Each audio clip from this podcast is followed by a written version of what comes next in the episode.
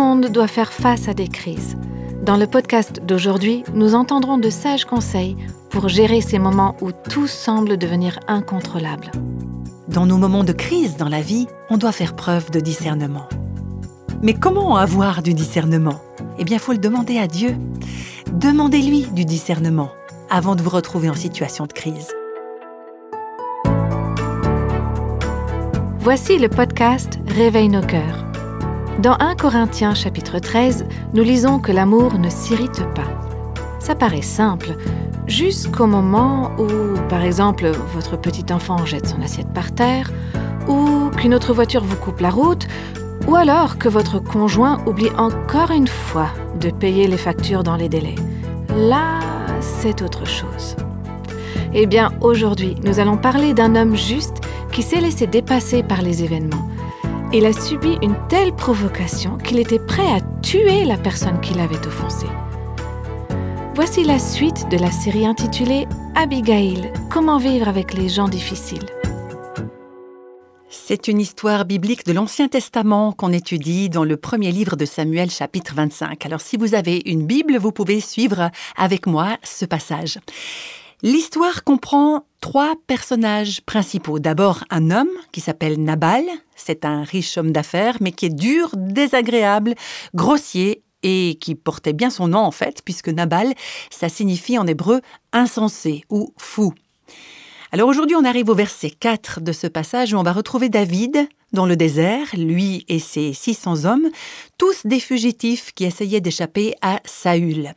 Ils se sont donc réfugiés dans le désert. Et le verset 4 nous dit Au désert, David apprit que Nabal tondait ses brebis. Nabal, c'était un riche éleveur, il avait des troupeaux, il avait beaucoup, beaucoup de moutons et de chèvres. On continue au verset 5 et 6. David envoya vers lui dix jeunes gens auxquels il dit Mettez-vous en route et allez à Carmel auprès de Nabal. Vous le saluerez en mon nom et vous lui parlerez ainsi. Pour la vie, sois en paix et que la paix soit avec ta maison et tout ce qui t'appartient. Il y a d'autres versions qui disent longue vie à toi. Donc David fait attention de ne pas se montrer agressif, il fait preuve de bienveillance et d'amabilité dans son approche de Nabal, cet homme dont le cœur est insensé. Mais David va subir les effets de la folie de Nabal. Versets 7 et 8, où David continue à donner des instructions à ses dix hommes. Vous direz à Nabal, Maintenant j'ai appris qu'on coupe la laine de tes moutons, tes tondeurs sont là, Or, tes bergers ont été avec nous, on ne leur a fait aucun outrage, c'est-à-dire aucun mal, et rien ne leur a été enlevé, rien ne leur a été volé pendant tout le temps qu'ils ont été à Carmel. Demande-le à tes serviteurs et ils te le diront. Que ces jeunes gens trouvent donc grâce à tes yeux, puisque nous venons dans un jour de fête. Alors veuille donner, je te prie, à tes serviteurs et à ton fils David, ce qui se trouvera sous ta main. On va décortiquer un peu ce passage pour comprendre ce qui est en train de se passer. David a bien traité Nabal et ses bergers. Il les a traités avec honneur. Dans ce passage, on comprend déjà, et la suite du chapitre l'expliquera mieux encore, que David et son armée de 600 hommes ont protégé les serviteurs de Nabal et ses troupeaux contre les bandits et les pillards. Et là, on voit que David venait demander ce qui lui revenait en toute justice, une compensation pour les services rendus à Nabal, comme un pourboire en fait. C'était comme ça que les choses se passaient dans le désert. David et ses hommes ont assuré une protection, ils ont veillé à ce que les pillards ne s'approchent pas des troupeaux de Nabal et de ses bergers, et maintenant David dit Il y a une fête qui se prépare, est-ce que tu pourrais rémunérer mes hommes? C'était une demande qu'on peut qualifier de raisonnable. Je continue au verset 9 et 10. Lorsque les gens de David furent arrivés, ils répétèrent à Nabal toutes ces paroles au nom de David. Puis ils se turent. Nabal répondit aux serviteurs de David Qui est David? Qui est le fils d'Isaïe? Il y a aujourd'hui beaucoup de serviteurs qui s'enfuient de chez leur maître. Tout de suite, voilà que Nabal accuse David d'avoir été déloyal envers le roi Saül et lui dit T'es qu'un serviteur qui s'enfuit de chez son maître, t'es un esclave en fuite et je vais certainement pas t'aider. Il continue au verset 11 Tu crois que je prendrai mon pain, mon eau et mon bétail que j'ai tué pour mes tondeurs et que je le donnerai à des gens qui sont de je ne sais où? Comme on a déjà pu le constater, c'est pas étonnant qu'un homme qui est dur et méchant parle avec dureté et méchanceté, parce que Jésus a dit, c'est de l'abondance du cœur que la bouche parle. Ce qui remplit notre cœur, c'est ça qui ressort dans la façon dont on réagit envers les autres. Donc Nabal était un fou, un insensé, c'était un homme dur, méchant, désagréable. Et quand les hommes de David viennent le voir en paix pour lui demander ce qui leur était dû, en toute légitimité, il a dit pas question, il a refusé. Dans sa réponse à leur demande, les vraies motivations du cœur de Nabal ressortent. Nabal est égoïste. Regardez comment il se montre possessif au verset 11. Mon pain, mon eau, mon bétail, mes bergers, mes tondeurs.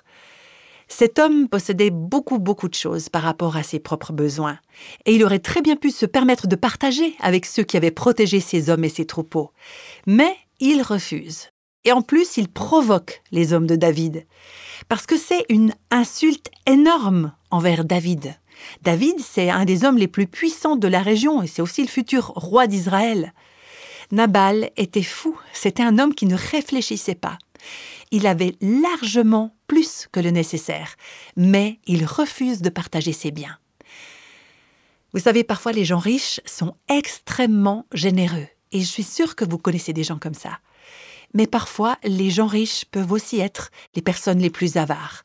Il arrive que ce soit ceux qui peuvent se permettre de donner le plus qui donnent le moins, en fait. Vous avez peut-être déjà remarqué que ce sont les personnes par exemple, les petites veuves qui ont le moins de moyens financiers qui souvent donnent le plus. Ce sont des personnes généreuses. Mais parfois, ceux qui possèdent le plus de choses, le plus d'argent, s'accrochent encore plus à leur possession.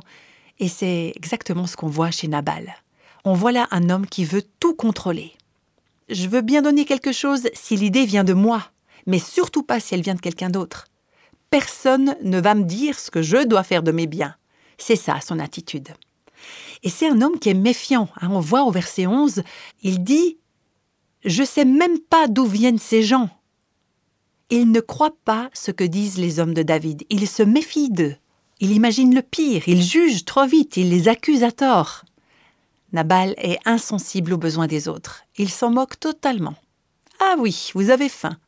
Allez chercher à manger ailleurs. Il ne s'inquiète pas du tout pour eux, pas le moins du monde. Vous savez pourquoi? Parce qu'il ne pense qu'à son propre bien-être. Mes possessions, comment est-ce que je peux avoir plus? Comment est-ce que je peux garder ce que je possède? Je crois que cet homme est poussé par le désir de tout contrôler. Le chef, s'il avait une casquette, il écrirait ça dessus en toutes lettres. C'est moi qui commande, c'est moi le chef.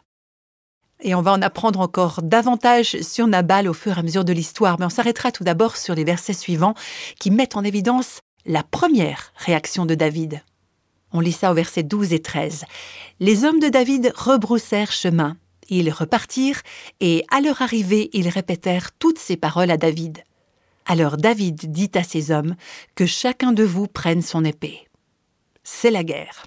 Et ils prirent chacun leur épée, David aussi prit la sienne, et environ 400 hommes se mirent en route à sa suite, tandis que 200 restaient près du matériel.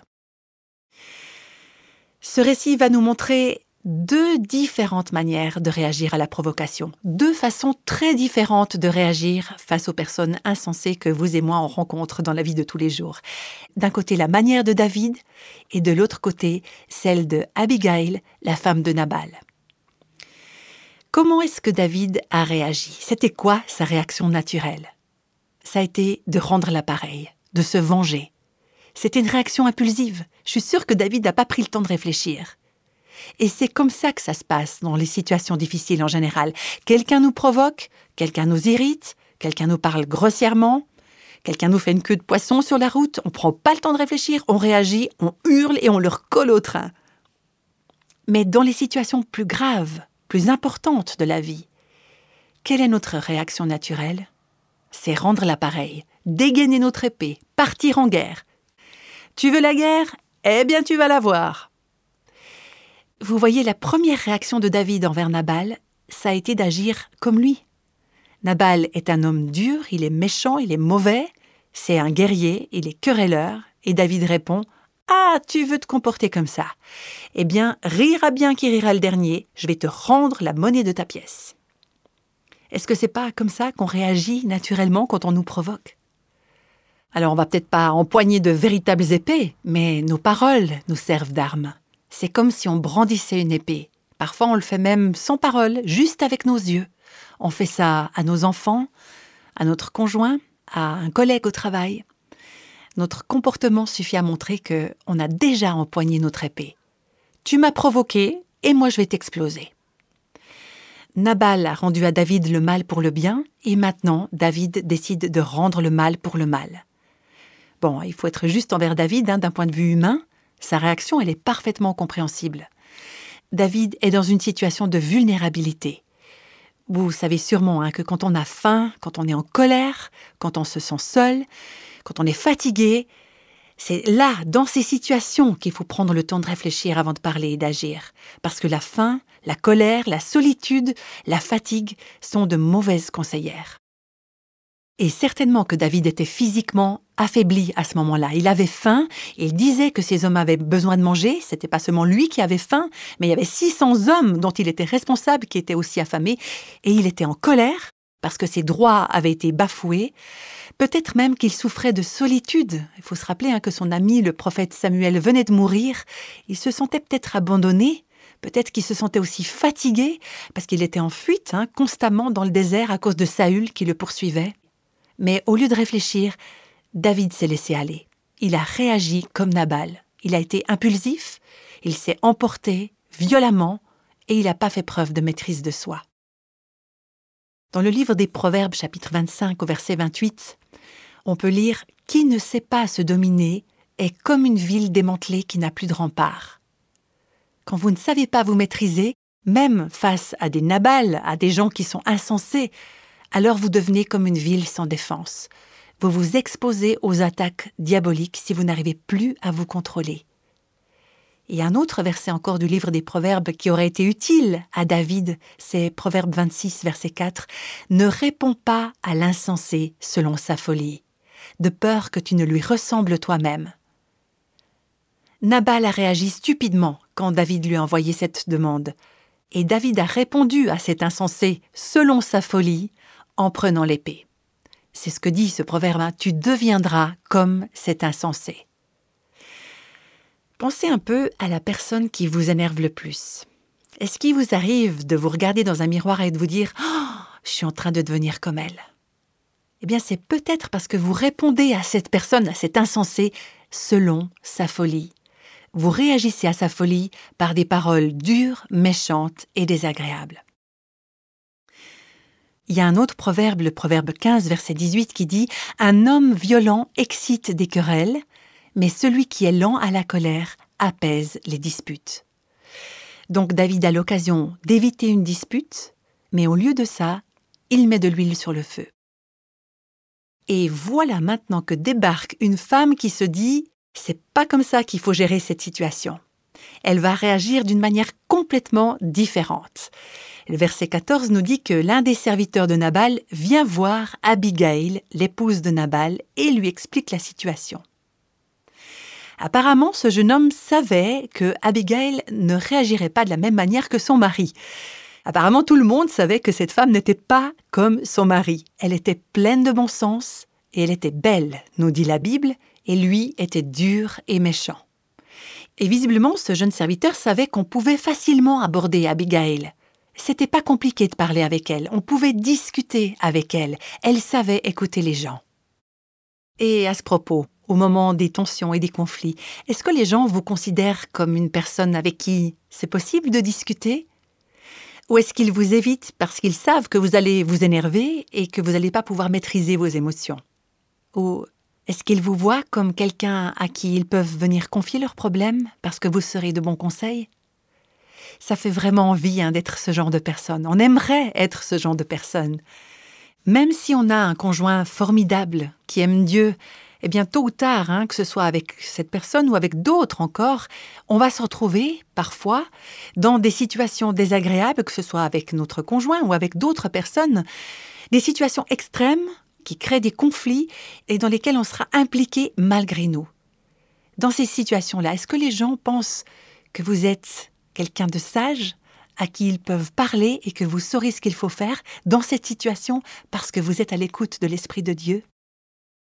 On continue au verset 14. Un des serviteurs de Nabal vint dire à Abigail, femme de Nabal, Voici, David a envoyé du désert des messagers pour saluer notre maître qui les a rudoyés.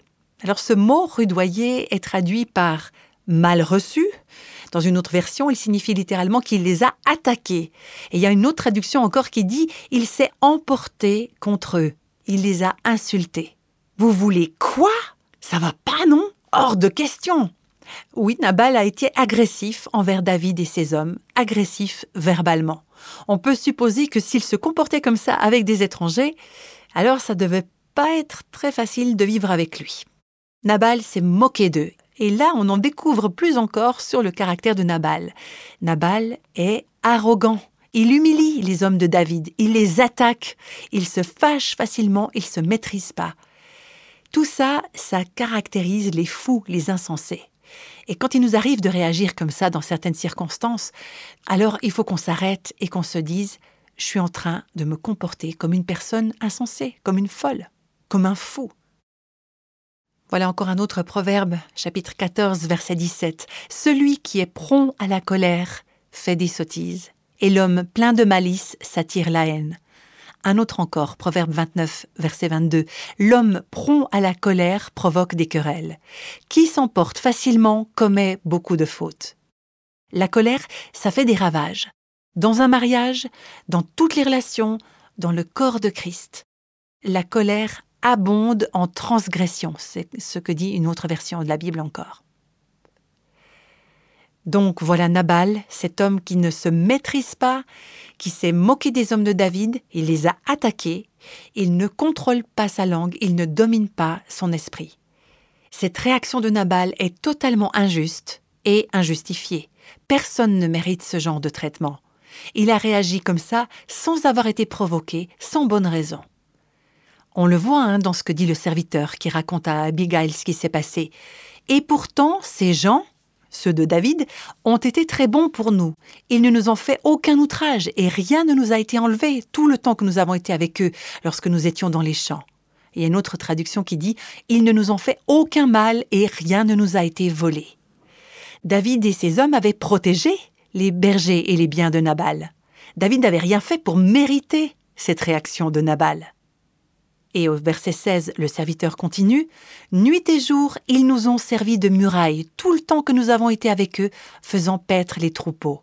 Dans une autre version, ils nous ont protégés comme un rempart.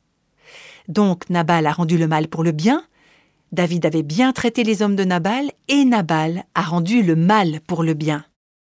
Et au verset 17, le serviteur continue et dit à la femme de son maître, Sache maintenant et vois ce que tu as à faire, car la perte de notre maître et de toute sa maison est résolue. C'est-à-dire décidée, ou dans une autre traduction, car si tu ne fais rien, certainement il arrivera malheur à notre maître et à toute sa famille.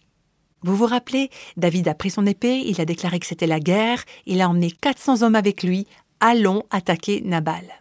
Et le serviteur termine en disant, Nabal est si méchant qu'on ose lui parler. Il dit ça à Abigail, la femme de son maître. Et le mot hébreu, traduit ici par méchant, ça signifie littéralement ce fils de Bélial. Ça vous rappelle peut-être quelque chose. Bélial, c'est un des noms de Satan dans la Bible. Et on traduit aussi parfois ce mot par homme corrompu ou homme rebelle.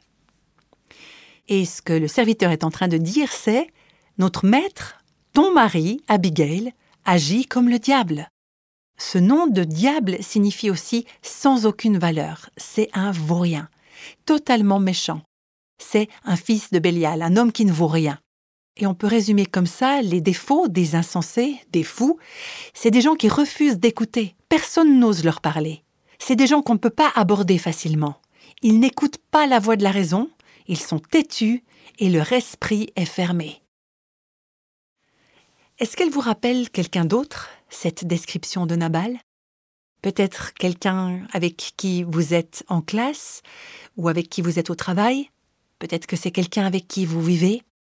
Eh bien, grâce à Abigail, on va découvrir des conseils pour bien réagir face à une personne qui est folle, face à un insensé, un fils de Bélial, face à quelqu'un qui agit comme le diable.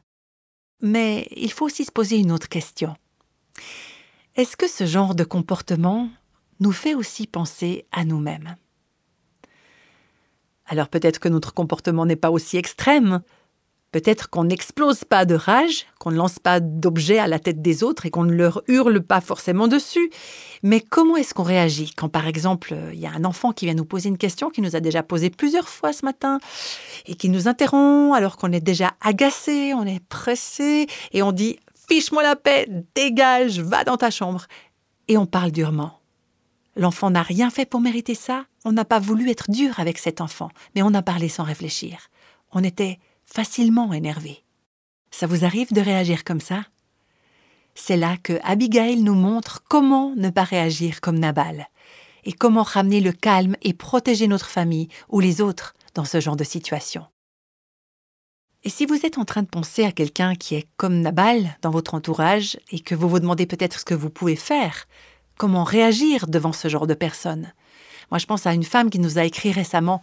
Est-ce que vous pourriez m'aider à savoir comment gérer un mari colérique J'ai le moral tellement en bas. J'aimerais savoir comment Dieu veut que je gère cette situation. Mon mari ne lève jamais la main sur moi, mais il se met trop facilement en colère, pour tout et pour rien. Moi, je commence à en avoir assez d'être toujours celle qui doit ramener le calme. Et je sais qu'il y a beaucoup de nos auditrices qui sont dans la même situation que cette femme pas seulement par rapport à leur conjoint, hein, mais aussi par rapport à d'autres personnes folles ou insensées dans leur entourage. Donc voilà Abigail prise entre le feu de deux hommes fiers et furieux, d'un côté son propre mari, Nabal, et de l'autre côté David, le futur roi d'Israël. Dans cette histoire, Abigail, c'est vraiment le contraste. Au verset 3, on a pu voir que c'est une femme belle et pleine de bon sens. Sa beauté nous parle de son apparence, son bon sens nous parle de son cœur. Le mot bon sens veut dire qu'elle était intelligente. C'était une femme qui faisait preuve de discernement dans une crise. Si on la compare avec Nabal, hein, qui était un homme dur, c'est vraiment les extrêmes qui s'opposent. En hébreu, Abigail, ça veut dire Ma joie est en Dieu ou la joie de mon père. Abigail, c'était la fille chérie de son père. Son père l'aimait très fort et voilà qu'elle s'est retrouvée mariée à Nabal, l'insensé. Leur mariage, il devait être incroyablement difficile. Alors la Bible ne nous dit pas comment ça se passait dans la vie quotidienne de Nabal et d'Abigail, mais on peut imaginer. Au lieu de rencontrer un homme qu'il aimait très fort comme son père, probablement malgré elle et à la suite d'un mariage arrangé, Abigail s'est retrouvée l'épouse d'un homme difficile à vivre, un homme fier, coléreux, déraisonnable, avare et dominateur. Alors qu'est-ce qu'elle a fait, Abigail? La prochaine fois, on va voir qu'elle n'a pas réagi comme Nabal et David. Elle ne va pas imiter Nabal, l'insensé avec qui elle doit partager sa vie. Elle agit avec sagesse et bon sens. Son attitude et sa manière de gérer la crise révèlent qu'il y a de la sagesse dans le cœur de cette femme. Et j'aimerais insister sur le fait que, dans nos moments de crise dans la vie, on doit faire preuve de discernement. Mais comment avoir du discernement? Eh bien, faut le demander à Dieu. Demandez-lui du discernement avant de vous retrouver en situation de crise. Et vous qui êtes encore célibataire, avant de vous marier, demandez à Dieu du discernement pour le choix d'un conjoint. De nos jours, en tout cas pour la grande majorité d'entre nous, on n'a pas à subir des mariages arrangés, on est libre de choisir notre conjoint. Alors demandez de la sagesse à Dieu. N'épousez pas quelqu'un juste parce que cette personne s'intéresse à vous ou parce qu'elle est généreuse avec vous. Demandez à Dieu du discernement, de la sagesse, des conseils. Priez pour avoir du discernement quand vous vous trouverez en situation de crise. Et puis, rappelez-vous que vous pouvez réagir différemment que Nabal. Vous n'êtes pas obligé de devenir quelqu'un comme Nabal. Rappelez-vous que c'est la manière dont vous réagissez qui fait toute la différence. Parce que peut-être que votre Nabal ne changera jamais. D'ailleurs, dans l'histoire, Nabal est resté le même. Mais on peut être des personnes sereines, confiantes, courageuses, agréables, qui aiment Dieu même au milieu d'une crise. Et ça me rappelle ce que mon père nous disait souvent, on n'est pas responsable de la façon dont les autres agissent ou de ce qu'ils nous font, mais on est responsable de la manière dont nous, on réagit envers eux. Et par la grâce de Dieu, avec beaucoup de foi en lui, on peut réagir d'une façon qui convient, avec discernement et sagesse. Et ça peut vraiment faire toute la différence dans le dénouement d'une crise.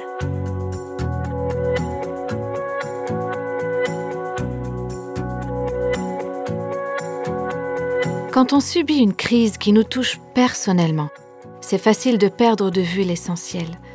L'enseignement qu'on vient d'entendre nous aide à faire preuve de sagesse dans les situations où les autres nous blessent, nous déçoivent. Une possibilité de développer en nous du discernement, comme l'avait Abigail, est d'étudier ce que la Bible nous dit sur sa vie, pour vous soutenir dans cet effort, nous avons préparé une étude biblique qui vous aidera à approfondir son histoire. Il y aura aussi des questions et des prières pour vous guider et pour vous aider à appliquer dans votre propre vie ce que vous avez appris. N'hésitez pas à aller sur notre site web réveilnoscoeurs.com pour y trouver cette étude biblique ainsi que d'autres ressources. Quand un conjoint prend une mauvaise décision, une décision qui risque de mettre des vies en danger, que doit faire l'autre conjoint? C'est ce que nous verrons dans le prochain podcast. Alors maintenant, prions ensemble. Seigneur notre Père, je t'en supplie, fais de nous des personnes qui agissent selon ton cœur, des personnes pleines de bon sens et de sagesse. On vit dans un monde déchu, il y a beaucoup, beaucoup de Nabal autour de nous. Ça m'arrive souvent de parler avec des femmes qui vivent avec un Nabal. C'est une situation très difficile, c'est dur, ça paraît insurmontable. Seigneur, merci pour ta grâce. Tu nous as donné ta parole, pas simplement pour nous rendre la vie plus facile, mais pour qu'on puisse y trouver la sagesse pour bien réagir dans ces situations-là. Que la gloire te revienne, que ton règne vienne et que ta volonté soit faite sur la terre comme au ciel. Je te prie ça dans le nom de Jésus. Amen.